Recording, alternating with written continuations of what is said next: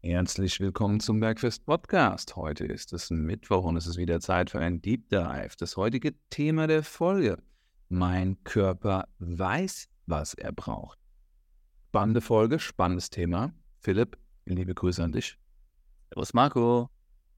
Philipp, du bist jetzt bald im Urlaub. Wir nehmen ja heute drei Folgen am Stück auf. Wenn du aus Griechenland und aus der Nordsee zurückkommst, auf was freust du dich am meisten? Auf den geregelten Tagesablauf, auf meine Routinen eigentlich, auf meine üblichen Routinen. Ich bin da so ein routinengetriebener Mensch. Und du? Was geht bei dir so ab? Wenn ich aus dem Urlaub zurückkomme? Ja, du bist ja eigentlich dauerhaft im Urlaub, Marco. Du bist ja eigentlich, dich muss ich ja fragen, äh, umgekehrt, ne? Also, worauf freust du dich, wenn du in die Arbeit zurückkommst? ähm, vielleicht, wenn ich nach Deutschland zurückkomme. Ähm, immer wenn ich in Frankfurt vorbeischaue, freue ich mich sehr auf meine Freunde und auf die Family. Das ist das, auf was ich mich freue. Wenn ich hier bin und von hier aus arbeite und hier lebe, ja, freue ich mich an die ganzen tollen Sachen, die es hier so gibt. Ja, Philipp, intuitives Essen. Es ist echt ein gutes Ding, gell? Wenn Menschen bei mir starten und ich sie vorschlage zu tracken, gibt es die Menschen, die sagen, ja, da habe ich Lust drauf. Und dann gibt es die Menschen, die sagen, auf gar keinen Fall. Das ist ein Riesenstress für mich. Das sind so die zwei Welten. Und wenn es um Intuition geht, glaube ich, so die zwei Gradmesser, die viele, für viele Menschen dann so, oh, das ist mir zu eng, das ist mir zu, das ist mir nicht intuitiv genug. Wie, wie, wie ist es bei dir so? Wie kam das bei dir, diese Intuition mal zur Sprache?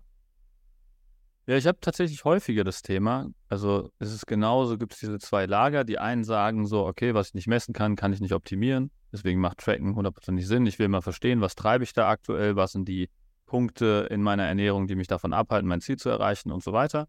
Und dann gibt es halt die Leute, die sagen so, nee, ähm, wenn ich mich zu viel damit beschäftige, dann wird das krankhaft, ähm, dann geht die Intuition verloren. Und ein Punkt, der, glaube ich, wichtig ist dabei zu verstehen, was bedeutet Intuition?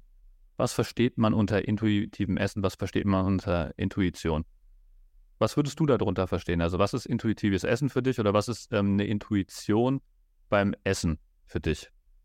Tatsächlich zahlt das so ein bisschen auf den Titel ein. Denn ich glaube, die Frage oder die Antwort, die dann kommt, ist so, mein Körper weiß ja, was er braucht. Der funktioniert ja schon seitdem ich lebe. Und ich weiß, was mir schmeckt und ich weiß, was mir gut tut. Und das ist eine legitime Antwort. Denn die Nummer läuft. Nur vergessen wir halt, dass unser Körper eine Adaptionsmaschine ist. Der kann sich in die widrigsten Umstände anpassen. Und so ist es auch mit der Ernährung. Ja, ich, ich meine, wie viel ist denn wirklich Intuition? Also wie viel ist denn wirklich das, was aus einem selbst herauskommt? Also wirklich Gespür des Körpers? Und wie viel davon ist einfach Prägung durch dein Umfeld? 100 Prozent. Wie viel davon ist die Reaktion an deinen mega stressigen und vielleicht unorganisierten Alltag um das Essen herum und geht dann auf die am schnellsten verfügbare Ernährungsquelle, die am wenigsten Aufwand konsumiert werden kann? Oder ist die Wahl auf Lebensmittel, Nahrungsmittel X, Y, Z, das ein bisschen aufwendiger zu konsumieren ist und aufwendiger zu produzieren ist? Guter Punkt. Also, also wenn ich jetzt, wie du es gerade sagst, ich bin in einem gestressten Alltag, habe gerade tierischen Heißhunger und ähm, mir hält jetzt jemand eine perfekte Kombination aus ähm, Biogemüse, was selbst gepflückt ist, ähm, auf dem Feld in Kombination mit einem freilaufenden Huhn und keine Ahnung, irgendeiner, äh, einem selbst angebauten Reis oder sowas äh, hin und im Vergleich dazu die, äh, das Happy Meal von McDonalds oder was mit äh, keine Ahnung, äh, Veggie Chicken McNuggets oder was. Was würde man, wonach würde mein Körper craven oder wonach würde ähm, meine, wo, wohin würde meine Intuition mich leiten? Also ich glaube, die Intuition, das ist ein sehr plakatives Beispiel, da würden viele zur Bowl greifen, aber vielleicht in ein bisschen nuancierter, glaube ich, dass viele Leute dann nicht die Intuit, also die, die, die Entscheidung treffen, die, sie gewohnt sind sozusagen oder die, die schnell geht, wie du gerade sagst. Also ich Vielleicht zwei Facetten, oder, Markus? Es gibt zwei Facetten. Ich glaube, heutzutage die, gehen die, oh Gott, McDonalds funktioniert ja immer noch, gell? Es gehen schon viele Leute zu Ja, auf jeden Fall. Ich habe letztes Jahr deswegen auch die McDonalds-Analyse gemacht, ne? Also wer da Interesse dran hat, wer wissen will, was bei McDonalds die beste Wahl ist, ne? wenn es bei McDonalds landet, kann mich gerne kontaktieren. Ich habe da so eine Excel-Tabelle erstellt, wo ich ja. alle Sachen mal mit, gegeneinander verglichen habe, was die dann doch noch, was das kleinste Übel ist sozusagen. Was ist das kleinste Übel bei McDonalds? Ähm, ich glaube, es waren tatsächlich die Chicken McNuggets. Ohne Soße. Ja. Wobei die Soßen gar nicht so, so krass sind im Verhältnis. Ähm, was aber sehr überraschend war, die Veggie McNuggets, deswegen habe ich die gerade auch erwähnt, sind so viel schlechter als die normalen McNuggets. Ähm, ja, also deutlich weniger Protein für deutlich mehr leere Kalorien. Und danach ging es eigentlich auch. Also im Prinzip ähm, Sättigung wird dann in dem Fall hauptsächlich über die Proteine bestimmt und dann ähm, Sättigung zu Kalorienverhältnis ist natürlich klar, dass ein Gartensalat ohne jetzt ultimatives Dressing ähm, eine noch bessere Wahl wäre. Aber wenn es jetzt wirklich um Sättigung zu ähm, Kalorienverhältnis geht, dann waren es die Chicken McNuggets, wenn ich es richtig im Kopf habe. Aber wenn ihr das genau wissen wollt, kontaktiert mich gerne, dann, dann schicke ich euch da die, die Excel-Tabelle zu. Geile Studie, geile Studie. Ähm, Intuition. Also wenn ich Essen tracke, geht die Intuition verloren. Ich will kurz erzählen, wie das bei mir läuft. Die Leute können entscheiden am Anfang, wenn sie noch unklar sind, ob sie tracken wollen oder ob sie erstmal intuitiver unterwegs sein wollen. Intuitiver sind bei mir Lebensmittellisten, Gemüse, Proteinquellen, Fettquellen, äh, Kohlenhydratquellen und dann geben wir da so ein bisschen eine Richtung vor und dann essen sie.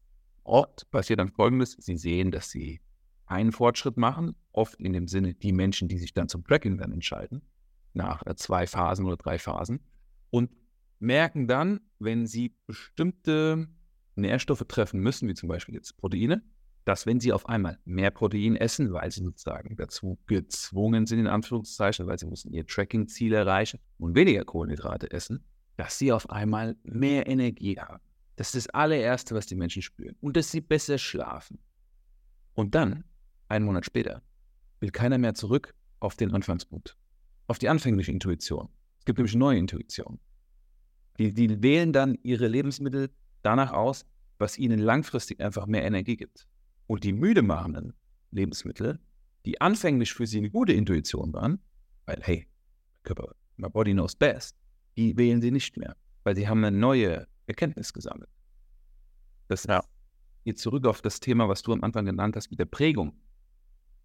Ja, also es ist genau, also Prägung ist entscheidend und ich glaube, was wirklich sehr stark unterschätzt wird, ist auch Wissen in dem Bereich. Weil wenn ich mein Wissen in dem Bereich nicht ausreichend habe und die Eltern das auch nicht, die mich früh geprägt haben, das auch nicht ausreichend verfügbar haben, ist es super schwierig, intuitiv zu handeln, weil du brauchst einfach eine Wissensbasis, um gute intuitive Entscheidungen zu treffen. Ne? Weil ich meine, ich frage mich, warum das im Ernährungsbereich immer so ähm, wenig hinterfragt wird, aber in jedem anderen Bereich des Lebens ist das jedem klar. Also zum Beispiel, ich würde ja auch nicht versuchen, intuitiv ein Raumschiff zu bauen. Ja, das ist also, da ist jedem klar, okay, dann brauche ich ein Ingenieursstudium, muss ich irgendwie Luft- und Raumfahrttechnik für studieren und äh, jahrelange Erfahrung an Praxis im Unternehmen und es braucht unterschiedliche Ingenieure dafür, um sowas zu bewerkstelligen oder so. Ne? Und bei Ernährung wird immer so davon ausgegangen, das kann der Mensch intuitiv, das kann der Mensch direkt oder so. Aber wo lernen wir es denn? Jeder Mensch kann es. Jeder Mensch isst ja dreimal am Tag in der Regel. Jeder Mensch geht einkaufen, jeder Mensch schustert sich da irgendwo irgendwas zusammen. Überleben kann jeder Mensch, richtig. Und früher war es auch so, dass in der Natur einfach nur die Lebensmittel gewachsen sind. Wobei kann man auch nicht sagen. Gab es auch Fliegenpilze wahrscheinlich schon oder so. Und deine Eltern mussten dir irgendwie erklären, ja, die Fliegenpilze darfst du nicht essen. Besser wär's. Und die Leute, die es nicht wussten, dass man Fliegenpilze nicht essen sind, sind ausgestorben. Das ist halt, ne? also Evolution im Prinzip in dem Sinne. Oder die haben weniger gegessen davon oder nur in Nuancen gegessen. Ein Fliegenpilz ist ja auch eine psychedelische Droge. Okay, kann auch sein, ja. Aber du weißt, was ich meine. Ne? Also ich, ich glaube, dass das wird sehr unterschätzt oder verwechselt. Was ist Intuition, was ist frühe Prägung? Und ähm, dass es wirklich schwierig ist in der heutigen Zeit, wirklich intuitiv zu handeln, wenn man nicht die entsprechende Ausbildung dafür genossen hat. Tolles Beispiel auch. Aber ein Kunden, sehr performant, führende, führende Nummer eins Person in einem der größten Finanzdienstleister global. Der weiß ganz genau, was er machen muss. Aber wenn der in die Nachtschicht geht und dann nochmal arbeitet, dann ist Brot angesagt. Das ist ein Ding, das kennt ihr von zu Hause. Ja. Und wenn es dann schlimmer ist, dann mehr oder weniger Nutella. Ja? Und das ist auch so. Es gibt bestimmte Dinge, die sind mehr als Ernährung für uns, die sind Emotionen. Und wir dürfen uns bei diesem intuitiven Essen auch fragen, so, äh, womit bin ich emotional verbunden? Was kann ich loslassen oder was ist etwas, was für mich einfach gut funktioniert. Also so ein bisschen mal reinschauen, was Lebensmittel für euch bedeuten und was Lebensmittel euch geben. Das ist, glaube ich, vielleicht so eine kleine Denkaufgabe, die wir euch da mitnehmen können. Und Tracking ist Wissen, Tracking ist objektive Datenlage. Und das ergänzt sich doch alles sehr gut. Und wenn ihr da aus allem etwas schöpfen könnt, Philipp, dann ist doch dann am Ende noch eine bessere Bauchgefühl für ein besseres Entscheiden.